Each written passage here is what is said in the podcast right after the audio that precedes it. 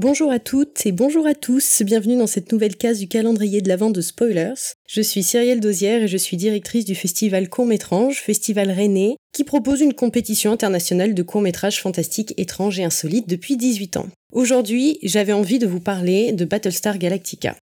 Battlestar Galactica est une série qui est réellement un chef-d'œuvre de la science-fiction audiovisuelle et son projet remonte à 1978 où une première version de la série commence à être diffusée aux États-Unis. Malgré une très grosse envie de surfer sur le succès de Star Wars, la production s'arrête net après la première saison. Après une tentative ratée de retour en 1980, et malgré le fait que de très nombreux réalisateurs et producteurs aient eu envie de relancer Battlestar Galactica, il va falloir qu'on attende 2003 pour qu'un réel remake se lance avec un showrunner qui vient de Star Trek, Ronald D. C'est de cette nouvelle série de 2003 en 4 saisons qui a eu droit à plein de téléfilms et de spin-offs dont j'aimerais vous parler aujourd'hui car à mon sens, elle fait partie de ces productions qui ont changé l'histoire audiovisuelle de la science-fiction.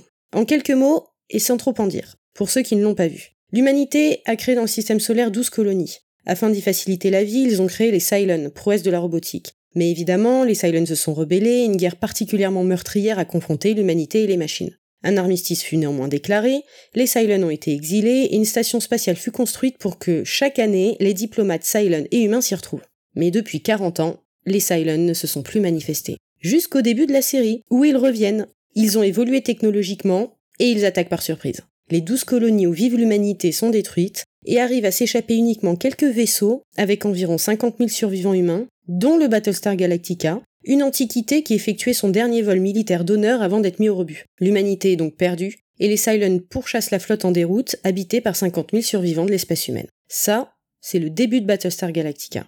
La série a donc pour nœud central l'émancipation des machines, l'intelligence artificielle et l'évolution de l'humanité par rapport à cela.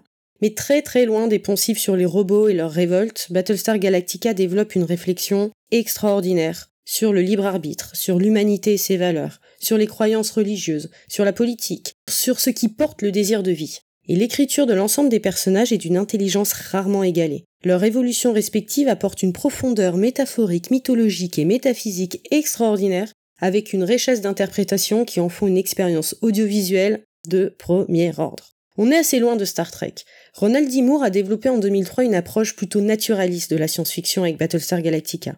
Donc plus réaliste, plus psychologique. Cette volonté de réalisme est d'ailleurs ce qui m'a marqué, je crois, la première chose qui m'a marqué quand j'ai découvert cette série, au point qu'à mon sens, certaines séquences sont assez proches du documentaire. Notamment les combats spatiaux.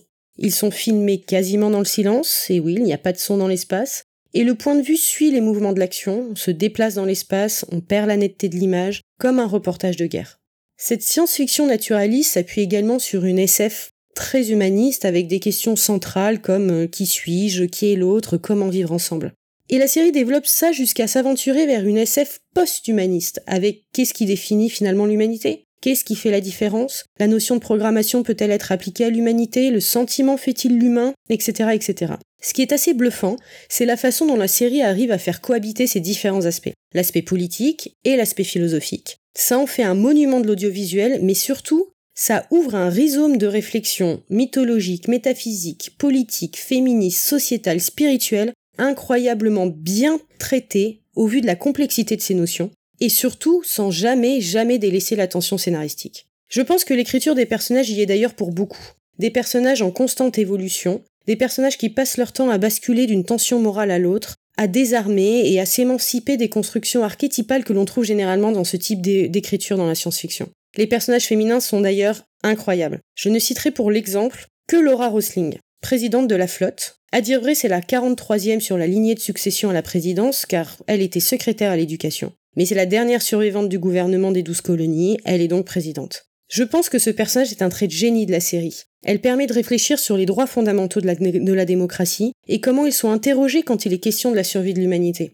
Des réflexions qui sont aussi portées par son partenaire, le commandant Adama, qui est le commandant du Battlestar Galactica, digne représentant du pouvoir militaire. Il faut se rappeler que Battlestar marque une époque. Je dis ça dans le sens où c'est une série qui est post-11 septembre. Elle sort en 2003, et à ce titre, bien que pas seulement, mais c'est une série éminemment politique. Il est évident que l'attaque de Caprica par les Cylons, donc Caprica la plus grande cité de l'humanité au début de la série, est évidemment une référence absolue à l'ère du terrorisme. Battlestar Galactica ne le savait pas encore au moment de sa création, mais en réalité elle transfigure par la science-fiction nos 20 dernières années.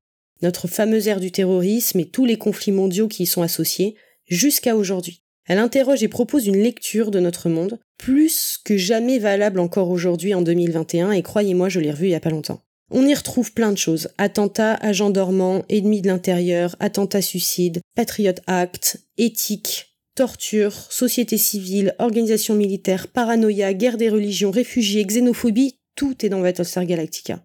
Pour l'anecdote, une phrase du commandant Adama a marqué l'histoire, puisqu'elle a été citée de nombreuses fois pendant le printemps arabe en Égypte, ou encore pendant les manifestations aux États-Unis. Il y a une raison pour laquelle on sépare l'armée de la police. L'un combat les ennemis de l'État, l'autre sert et protège les citoyens. Lorsque l'armée remplit les deux tâches, alors les ennemis de l'État ont tendance à devenir les citoyens eux-mêmes. Grande phrase mythique du commandant Adama. Je n'ai malheureusement pas le temps de vous parler des enjeux religieux présents dans la série, faits de prophéties, de replis communautaires, d'interrogations mystiques, et du fait que les humains soient polythéistes et que les Silence croient en un dieu unique. Je n'ai pas non plus le temps d'aborder les enjeux écologiques qui sont effleurés par ces survivants à la recherche d'une planète à coloniser et surtout ce qu'ils ont envie de faire de cette planète. Je fais bien sûr l'impasse sur beaucoup des personnages magnifiques que sont Starbuck, Baltar numéro 6, je ne parle pas du sentiment amoureux du repentir et de l'axe éminemment universaliste de la série. Je n'ai pas le temps non plus d'aborder l'axe féministe qui est extrêmement développé. Je vais quand même prendre deux secondes pour faire un petit clin d'œil à la magnifique musique de Bir McCreary et de Richard Gibbs, qui prend le contre-pied total de ce à quoi on peut s'attendre dans une série de SF. Et d'ailleurs, la musique prend une place fondamentale dans l'intrigue, mais j'ai pas le droit de vous en dire plus. Battlestar Galactica est à mon sens un chef-d'œuvre de l'audiovisuel, au cas où vous l'auriez pas compris, et je ne saurais que trop conseiller de la regarder, ou de la revoir, et de la revoir, et de la revoir encore. Je vous laisse sur ceci, la toute première phrase prononcée dans la série, prononcée par numéro 6 une Cylon, et elle s'adresse à un être humain. Elle dit Are you alive?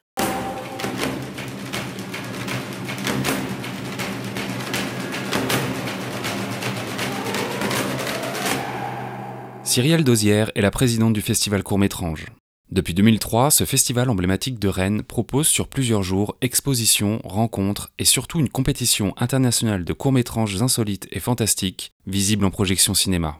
Incontournable, Court-métrange aujourd'hui se diversifie en créant des rendez-vous permettant de croiser sa thématique annuelle aux univers du long métrage et de la série. Si vous êtes de passage à Rennes en octobre, n'hésitez pas à découvrir le festival Court-métrange, tous les liens sont en description de ce podcast.